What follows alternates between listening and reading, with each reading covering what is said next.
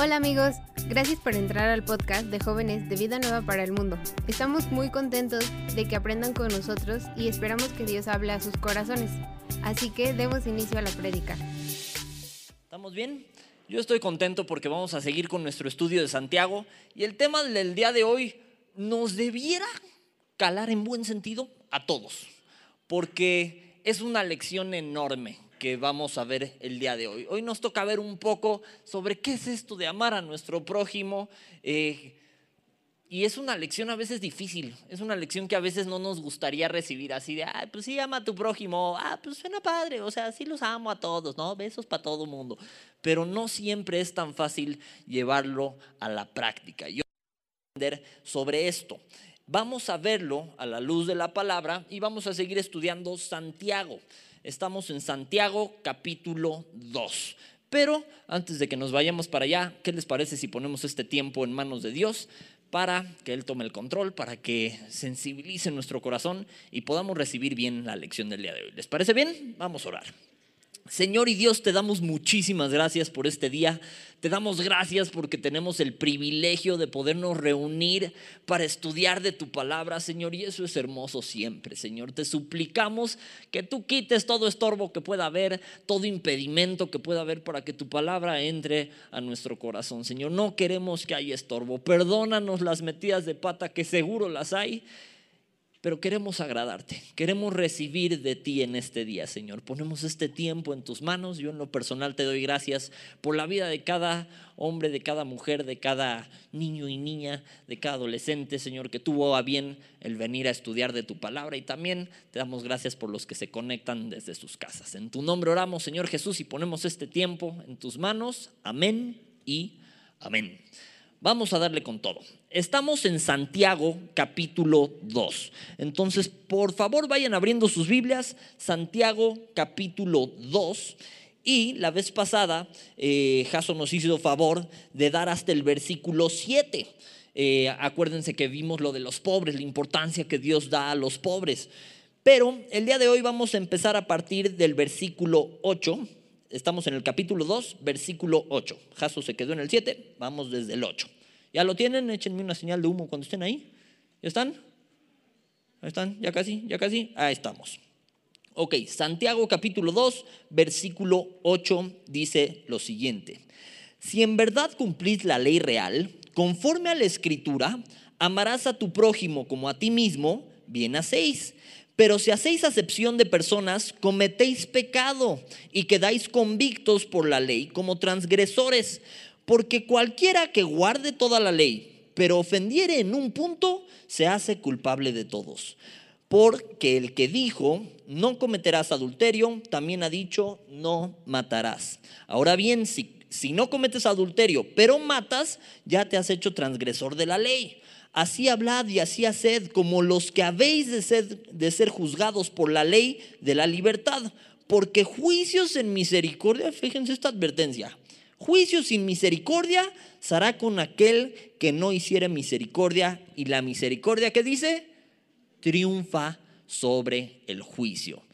Hoy vamos a ver, les decía, un mandamiento bien importante que es el de amar al prójimo. Pero para esto primero tenemos que entender por qué es tan importante este mandamiento, qué es la ley, cómo es que puedo obedecer a la ley, soy transgresor o no soy transgresor de la ley.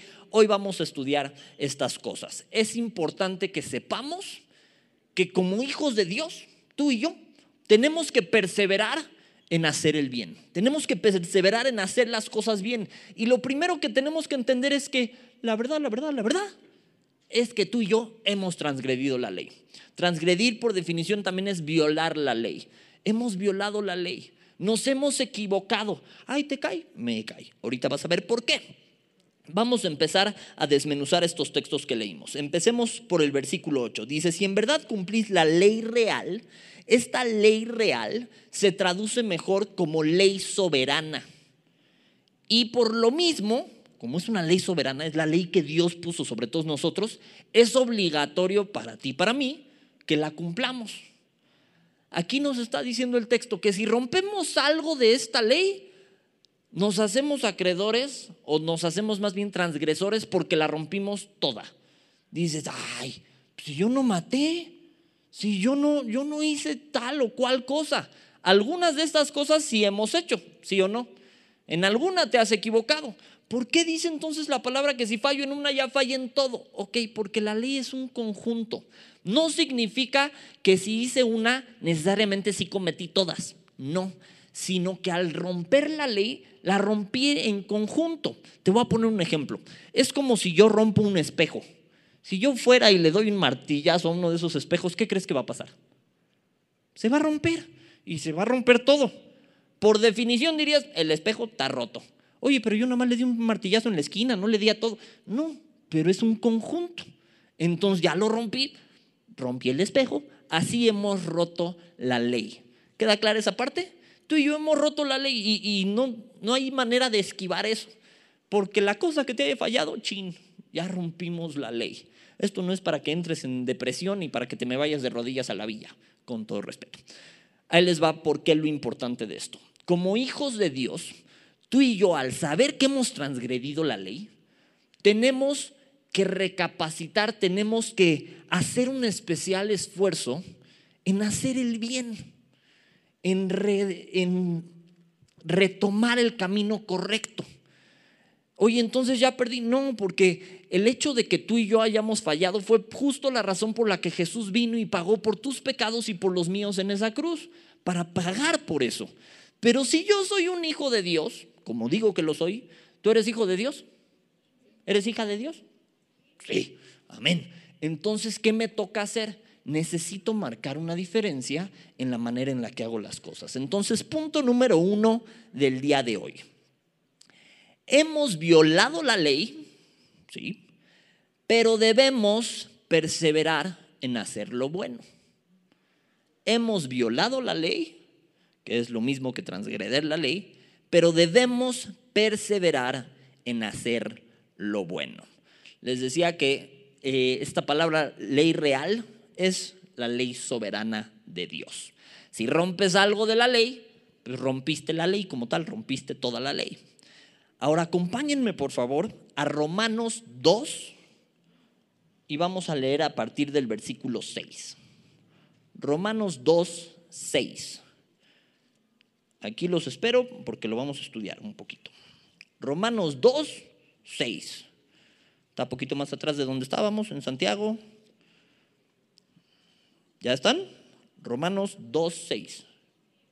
¿Ya lo tienen? Súper. Dice, el cual pagará a cada uno conforme a sus obras, vida eterna a los que perseverando en bien hacer buscan gloria y honra e inmortalidad.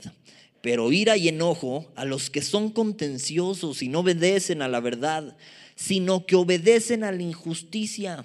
Tribulación y angustia sobre todo ser humano que hace lo malo el judío primeramente y también el griego. Pero gloria y honra y paz a todo el que, ¿qué dice otra vez? Hace lo bueno. El judío primeramente y también el griego, porque no hay acepción de personas para con Dios. ¿Se acuerdan que hablábamos hace dos, dos sábados de esto de la acepción de personas, que es tener favoritismos, ¿ok? Porque no hay acepción de personas para con Dios. El 12 dice, porque todos los que sin ley han pecado, sin ley también perecerán. Y todos los que bajo la ley han pecado, por la ley serán juzgados. Vamos a pararle ahorita ahí. ¿Cómo empieza este 6? El versículo 6. El cual pagará a cada uno conforme a sus obras. Y el 7 dice, vida eterna a los que perseverando en bien hacer. Perseverando en bien hacer. ¿Qué nos toca a ti y a mí? Oye, ya rompí la ley. En algunas cosas he fallado. ¿Qué me toca hacer ahorita? perseverar en hacer el bien. Cuando busqué el significado de esta palabra me fui para atrás. ¿Se acuerdan cuando empezamos a estudiar Santiago? Eh, en los capítulos, en los versículos del 1 al 5, cuando veíamos que tened por sumo gozo cuando os halléis en diversas pruebas, sabiendo que la prueba de vuestra fe produce paciencia. Y no sé si se acuerdan, pero esa palabra paciencia era aguante y resistencia alegre. Dices, ay, no, pues me la puso bien fácil, ¿no? Aguante y resistencia alegre, pues ¿qué creen? Esa palabrita en griego es jupomoné. Y esta palabra que estamos viendo aquí, de perseverando, es la misma palabra, jupomoné. Uno dice, ah, caray, ¿a poco paciencia se parece con perseverando? Sí, ahí te va el significado completo de la palabra. Aquí está como perseverando, pero les digo, la palabra en griego es jupomoné. Como se oye, con J, jupomoné y asiento en la E. Significa aguante o resistencia alegre o esperanzado o constancia. Constancia. Aquí ya no la puso un poquito más difícil. Vamos a hablar muy honestamente el día de hoy. ¿Has tratado de hacer lo bueno? ¿Has intentado así de, de veras me estoy tratando de portar bien? O sea, estoy haciendo lo bueno. De veras, aunque me cueste, le hablé bien al vecino.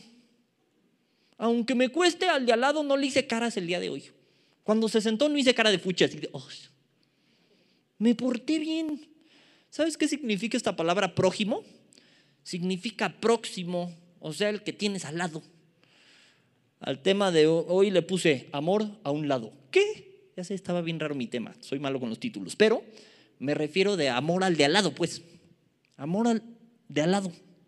O sea, al que tienes al lado, al prójimo, al próximo, al que está pegado a ti, pues. Ah, pues entonces nada más el que se sentó al lado. No, se refiere a todos los que tenemos cerca. Tengo que darle amor a esos que tenemos cerca. Pero ¿por qué entonces la Biblia me dice que necesito de aguante y de resistencia para hacer esto? Porque a veces cansa. A veces portarse bien cuesta trabajo. A veces ponerle bonita cara a todos cansa. Procurarle bien a los demás no siempre es fácil. Ojalá saliera solito, ¿no? Que dijeras, ay, a mí me emana bondad. O sea, amanezco y hola, ¿cómo estás? Toma cinco varos y voy con el siguiente. Hola, ¿cómo estás? Eh, te ayudo y te cargo tus cosas. Hola, ¿cómo estás? O sea, qué bueno sería que así fuera, pero cansa. Hacer lo bueno cansa. Hacer lo bueno no siempre es fácil. Es más fácil entre más me pego a la fuente de bondad. Si yo me pego a Dios, esas obras buenas van saliendo solitas. Van siendo más fáciles. Si no, me voy a estar peleando contra eso toda la vida. Resiste al diablo y éste huirá de ti, dice la palabra de Dios. Entonces, al principio requiere resistencia, ya después huye de ti. Ya después, entre más pegado estás, te decía la fuente, todo aquel que permanece en él no peca, todo aquel que peca no le ha visto ni le ha conocido. Y quedamos que transgreder la ley, es decir, equivocarme en eso, es un pecado. Entonces, ¿cómo le hago para no pecar? ¿Cómo le hago para ser constante? Te voy a leer otra vez el significado. Aguante o resistencia alegre además, o sea, sin quejarnos de, pues es que ya no quiero ponerle bonita cara a mis papás porque me chocan. No. Aguante o resistencia alegre. Los voy a poner a decirlo con una sonrisa, me cae nomás. Aguante o resistencia alegre, amén. Y también esperanzado constancia. Les voy a leer, o acompáñenme, a Gálatas 6 poquito más adelante de donde estábamos, Gálatas 6. Y vamos a leer el 9 y 10. Gálatas 6, capítulo 6, versículos 9 y 10. Échenme una señal de humo, como un algo cuando lleguen. Gálatas 6. ¿Ya lo encontraron? Vamos a hacer acá tareas de esgrima. Vientos, ya llegaron. Amén. Gálatas 6, 19. Lo leemos. Bueno, 9 y 10 me agarró la dislexia. No nos cansemos, pues, de hacer qué? El bien, porque a su tiempo segaremos si no desmayamos. Así que, según tengamos oportunidad, hagamos bien a quién? A todos y mayormente a los de la familia de la fe. ¿Por qué nos dice que no nos cansemos? Porque cansa. Te preguntabas de rato, contesta la neta. ¿Te has tratado de poner la pila con Dios así de, le voy a echar ganas, me voy a portar bien? ¿Te costó trabajo o no? ¿O te ha pasado que el día que dices, hoy voy a ser amable, hoy, hoy, hoy sí voy a cumplir aquello de honrar a mis papás, y justo te tratan mal tus papás? Y dices, hijos, no me la pongas fácil, ¿no? Yo no sé si ya se fue, sigue acá, me voy a quemar poquitito. Una vez tuve una discusión fuerte con mi papá y me acuerdo que Dios me regañó porque me, me pasé de insolente y me dijo, ve y discúlpate con tu papá. Yo no quería, o sea, era de, ah, tomó todo de mí, amigos, todo de mí, así de, voy a ir a disculparme. Y llegué con mi papá. Oye, papá, ¿qué quieres? Y yo hijo, ¿cómo te la ponen fácil, no? Así de, ay, yo vengo a disculparme. No quería, costaba trabajo. ¿Por qué? Porque a veces cansa hacer lo bueno, a veces cuesta trabajo, va a haber resistencia, claro, porque a Satanás no le va a gustar que quieras hacer lo bueno. A Satanás no le va a gustar que te quieras poner la pila, pero necesitamos no cansarnos, no desmayemos. Esta palabra, no nos cansemos, viene del griego, esta sí está difícil, ¿eh? No sé griego, así que si la pronuncio mal, ahí me disculparán los expertos en griego. Ekakeo. Esa es mi mejor interpretación porque trae doble K. Es E, doble K, A, K y E con acento y O. Ya se está rarísima. ¿Cómo se pronuncia? ¿Quién sabe? Ekakeo. Ekakeo. Bueno, punto es que esa palabra es lo mismo que desmayar, es lo mismo que debilitar y es lo mismo que descorazonarse. Quedamos que estamos hablando honestamente, ¿no? ¿Conoces a alguien que haya perdido el corazón o la pasión por hacer el bien? ¿Conoces algún amargadito entre las filas? Algunos ya no están, que se descorazonaron, que desmayaron la guardia, que fue así de ya olvídenlo, porque ya traté, yo me puse la piel y me trataron re mal. ¿Sabes qué? Olvídalo, porque yo traté de respetar a mis papás y, me trataron re mal. Olvídenlo, porque yo traté de ser bueno en la escuela y me trataron re mal. Oye, estaba profetizado que te iban a odiar por ser bonito. Que cuando te quisieras poner la pila ibas a recibir ataque al respecto. Por eso la Biblia nos advierte, no te canses de hacer el bien. Y hoy con la ayuda de Dios, si te puedo recordar eso, me doy por bien servido.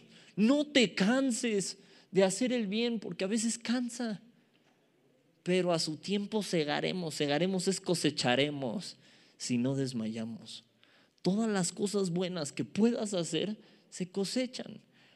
Claro que la salvación no es por obra, es por gracia, es un regalo que no merecemos, pero el hacer las cosas bien es evidencia, que no me quiero meter tanto en el próximo tema porque lo hemos de ver, pero es evidencia de que somos hijos de Dios. Nuestras obras son una evidencia de que somos hijos de Dios. Entonces, punto número uno, quedamos, hemos violado la ley, pero debemos perseverar. ¿En qué? En hacer lo bueno. Punto número dos, para hacer lo bueno, debo empezar a cumplir la ley. ¿Ok? Hemos roto la ley, pero debemos hacer lo bueno. Para hacer lo bueno, tenemos que cumplir la ley. ¿Me expliqué? ¿O nomás los hice más bolas? Ok, vamos a desmenuzarlo. Acompáñenme a Mateo 22, por favor. Mateo 22.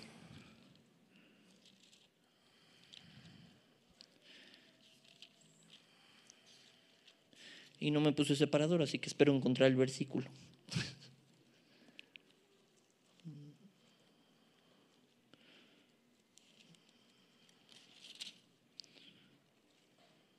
Ok, Mateo 22 y vamos a leer a partir del 36. Mateo capítulo 22, versículo 36. Vamos a ver cuál es la ley. ¿Ok? ¿Ya lo tienen? Mateo 22, versículo 36. Dice, Maestro, le estaban preguntando a Jesús, ¿cuál es el gran mandamiento en la ley? Jesús les dijo, amarás qué?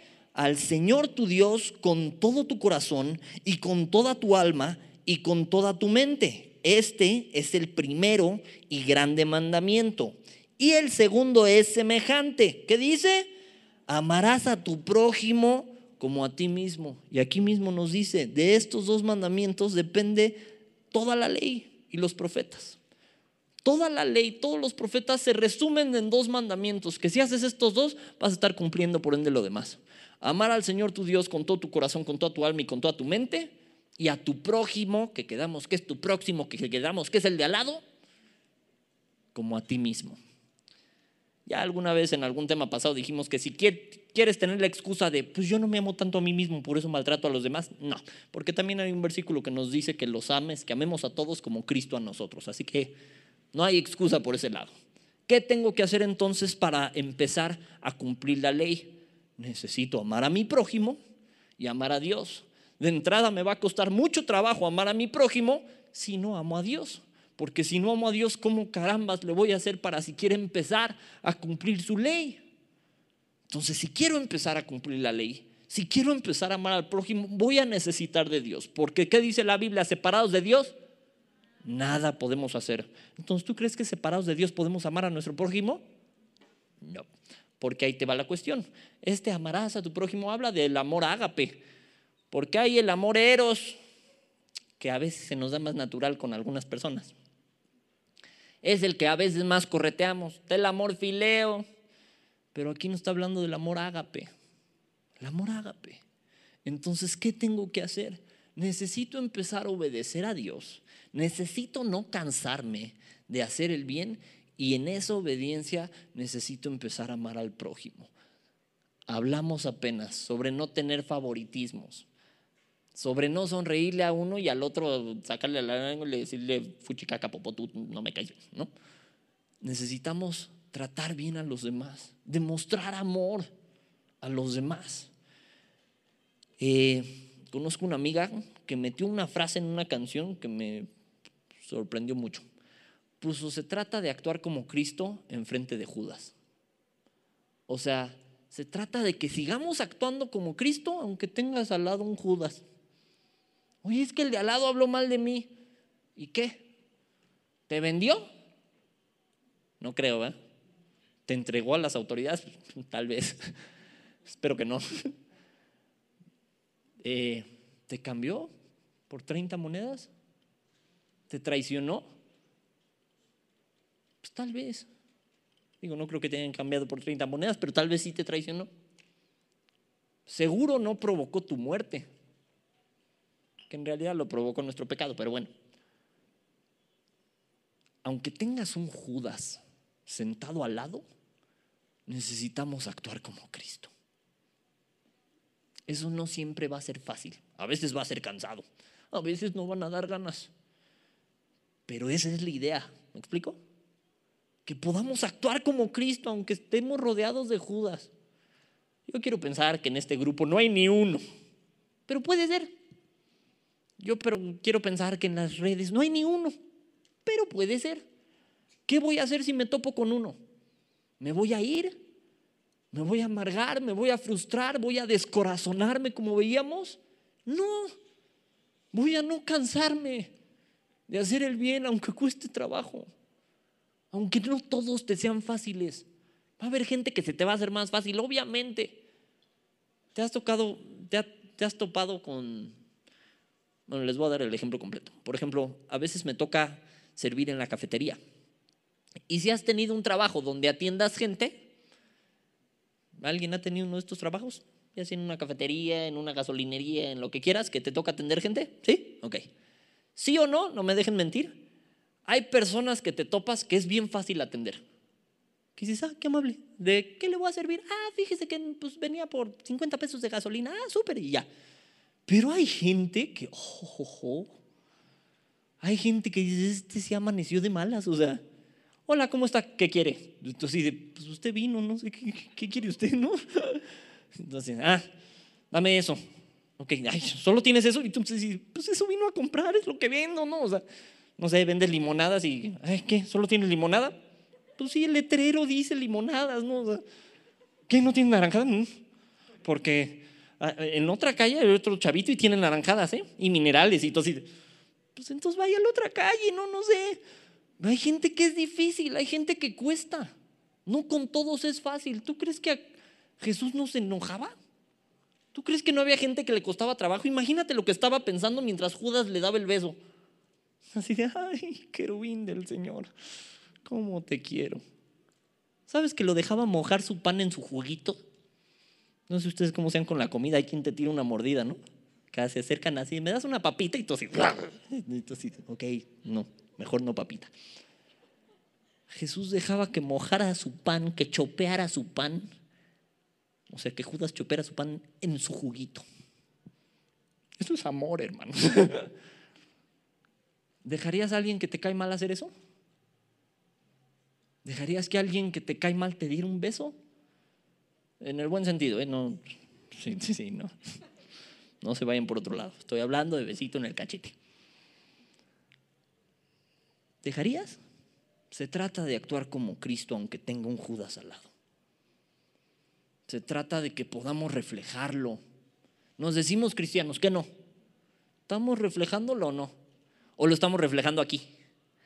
Y a veces tenemos la excusa. Ahí dice que mayormente con los de la iglesia, con los de la familia de la fe. Mayormente, no dice exclusivamente. ¿Cómo estás tratando a la gente en tu escuela? Porque aquí hay las dos, ¿eh? Hay el que no, pues me bulean por ser cristiano. Hay el bully también, o sea, no todos son inocentes palomitas del Señor que el mundo los molesta. No. A veces habemos, me incluyo porque a veces caigo en eso, gandallitas. A veces sabemos los que no estamos reflejando a Cristo con nuestras acciones, pero necesitamos hacerlo. Ok, entonces para hacerlo bueno tengo que empezar a cumplir la ley. Parte de cumplir la ley se resume en Amarás al Señor tu Dios con todo tu corazón, con toda tu alma y con toda tu mente. Y a tu prójimo como a ti mismo. Ok. Necesitamos empezar a poner en práctica las cosas que aprendemos dentro de la ley. ¿Qué nos dice la ley? Ejemplos. Honra a tu padre. Yo creo que no pasa un sábado que no se los diga, pero ahí va de nuez. Honra a tu padre y a tu madre para que te vaya bien. ¿Qué más nos dice? No seas vencido de lo malo, vence con el bien el mal. ¿Qué más nos dice? Este no tiene nada que ver, pero no se me viene un sábado sin que se los diga. No os unáis en yugo desigual. Nada tiene que ver ahorita, pero también. Eh, con los incrédulos. Pero trata bien a la gente, obra bien. ¿Ok? De nada te sirve repetir versículos como lorito si no los estamos poniendo en práctica y si no estamos actuando bien. Amén. Ok, entonces, Recapitulando, punto número uno, hemos violado la ley, pero debemos perseverar en hacer lo bueno. Punto número dos, para hacer lo bueno, tengo que empezar a cumplir la ley. Punto número tres, una herramienta poderosa para cumplir la ley, o sea, para hacerlo, es la misericordia. Apúntale ahí, misericordia, porque es tu tarea de la semana, acá tu challenge de la semana. Sé misericordioso, sé misericordiosa. Si eres de los que piensas que tienes un IQ por arriba de la media y que, a decir, si te sientes muy inteligente, pues, y piensas que los demás no le llegan a tus capacidades neuronales, ten misericordia de los demás, de nosotros los brutos. Ten misericordia. No trates mal a la gente, no seas soberbio, no seas arrogante, altivo ten misericordia. Veíamos una advertencia bien fuerte en nuestro capítulo, en nuestros versículos base de Santiago. Váyanse otra vez, por favor, a Santiago. Ya no los voy a mover tanto, no se preocupen. Santiago 2. Santiago 2 y vamos a leer el versículo 13. Santiago 2, 13. Dice, porque juicio sin misericordia se hará con aquel que no hiciere misericordia y la misericordia triunfa sobre el juicio. Vamos a poner ejemplos prácticos rápidos. Si se te facilita a ti la escuela y al que tienes al lado no, ten misericordia. Si a ti se te da vestirte hermosa, pero a la de al lado no, ten misericordia. Si a ti se te da ser amiguero, sociable, pero al de al lado no, ten misericordia. Si a ti se te da cantar, pero al de al lado no, ten misericordia. Si a ti se te da estudiar la palabra de Dios, pero al de al lado no, ten misericordia. Porque juicios harás sin misericordia a los que no tengan misericordia. Alguna vez ya les dije esta frase que alguna vez escuché y me parece fenomenal. El que no es misericordioso derrumba el puente sobre el cual algún día tendrá que caminar.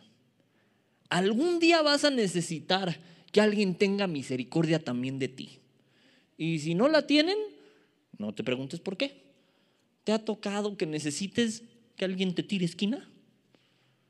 ¿Te ha tocado que necesites un ride? ¿Qué dices?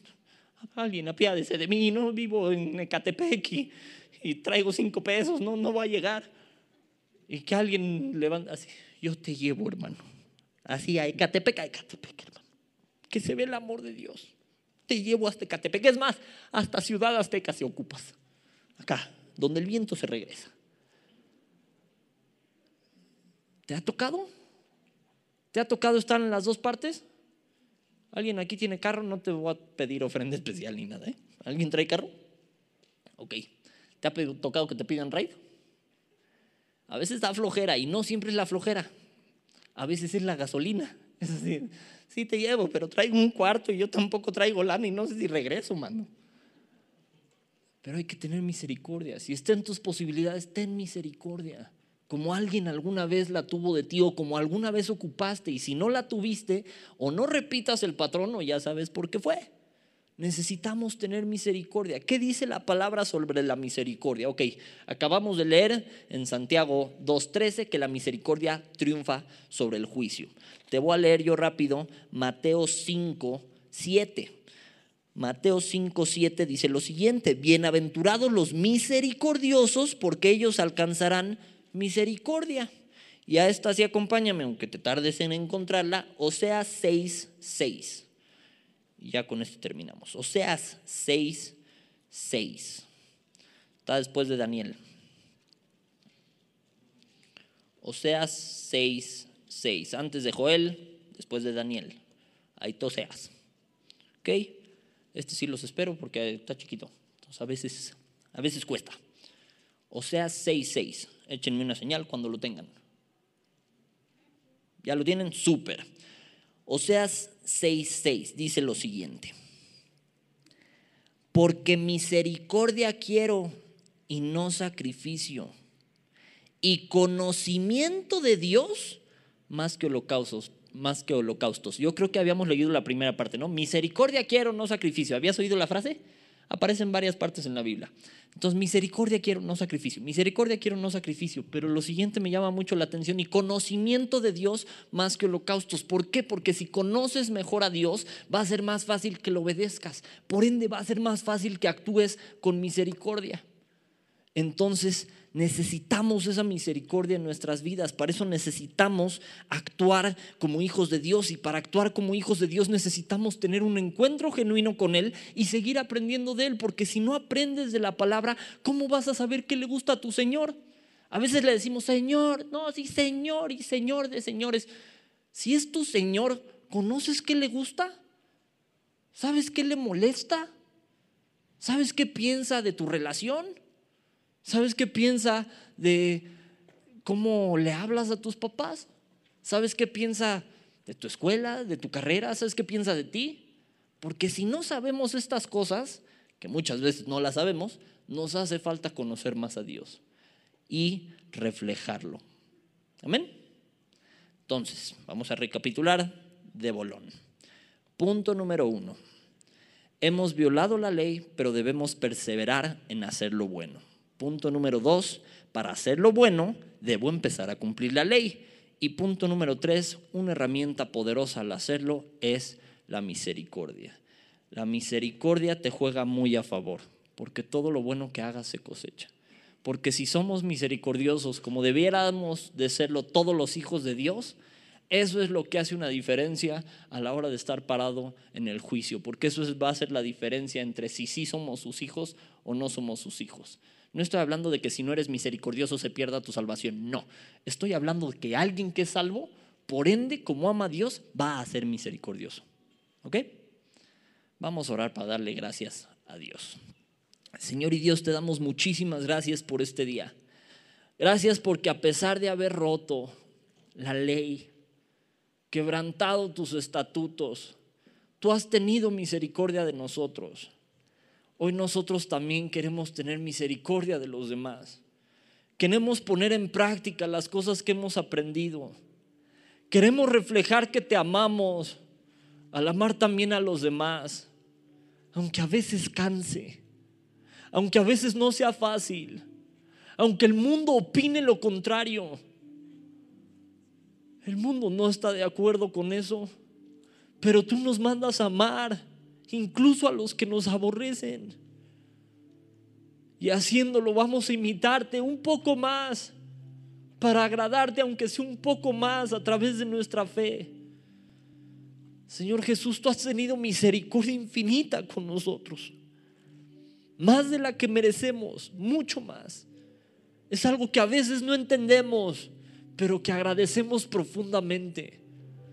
Señor, hoy te queremos pedir perdón las veces que no hemos amado como tú nos lo has pedido, que nos hemos cansado, descorazonado, que no hemos tenido ya ganas de continuar, que nos hemos hartado con algo, con alguien, pero tú aguantaste. Cuando más era difícil, aguantaste. Cuando más era difícil, tuviste misericordia y la sigues teniendo. Señor, tú has sido grande en misericordia. Queremos imitar eso de ti, reflejar eso de ti. Queremos que se note que somos tus hijos. Y así estemos a veces enfrente de gente como Judas. Queremos actuar como Cristo. En este grupo, empezando con nuestros hermanos en la fe, empezando en nuestras casas. Pero no solo eso. Queremos actuar como Cristo en nuestras escuelas. Queremos actuar como Cristo en cada reunión que tengamos, ya sea digital o física. Actuar como Cristo en nuestro pensamiento también. Menguar nosotros y que Él salga. Señor, te agradecemos, te adoramos, te glorificamos y queremos cumplir tu soberana ley. Pero separados de ti no podemos. Hoy nos agarramos de ti nos agarramos de tu mano y le entramos este compromiso de hacer el bien, sin desmayar, sin cansarnos, hacer el bien, porque vale la pena, porque te refleja hacer el bien. Cuando cueste trabajo, con gente que no sea fácil, hacer el bien, porque a su tiempo segaremos si no desmayamos. Te amamos, Señor Jesús, y en tu poderoso nombre oramos. Amén y amén. Con tus donativos y ofrendas ayudas a que el mensaje de salvación llegue a más jóvenes alrededor del mundo. Aunque no puedas llevar la palabra personalmente, de esta manera estás formando parte de la obra de Dios. Si quieres saber cómo donar desde donde estás, te invitamos a que revises la descripción. Por tanto, id y haced discípulos a todas las naciones.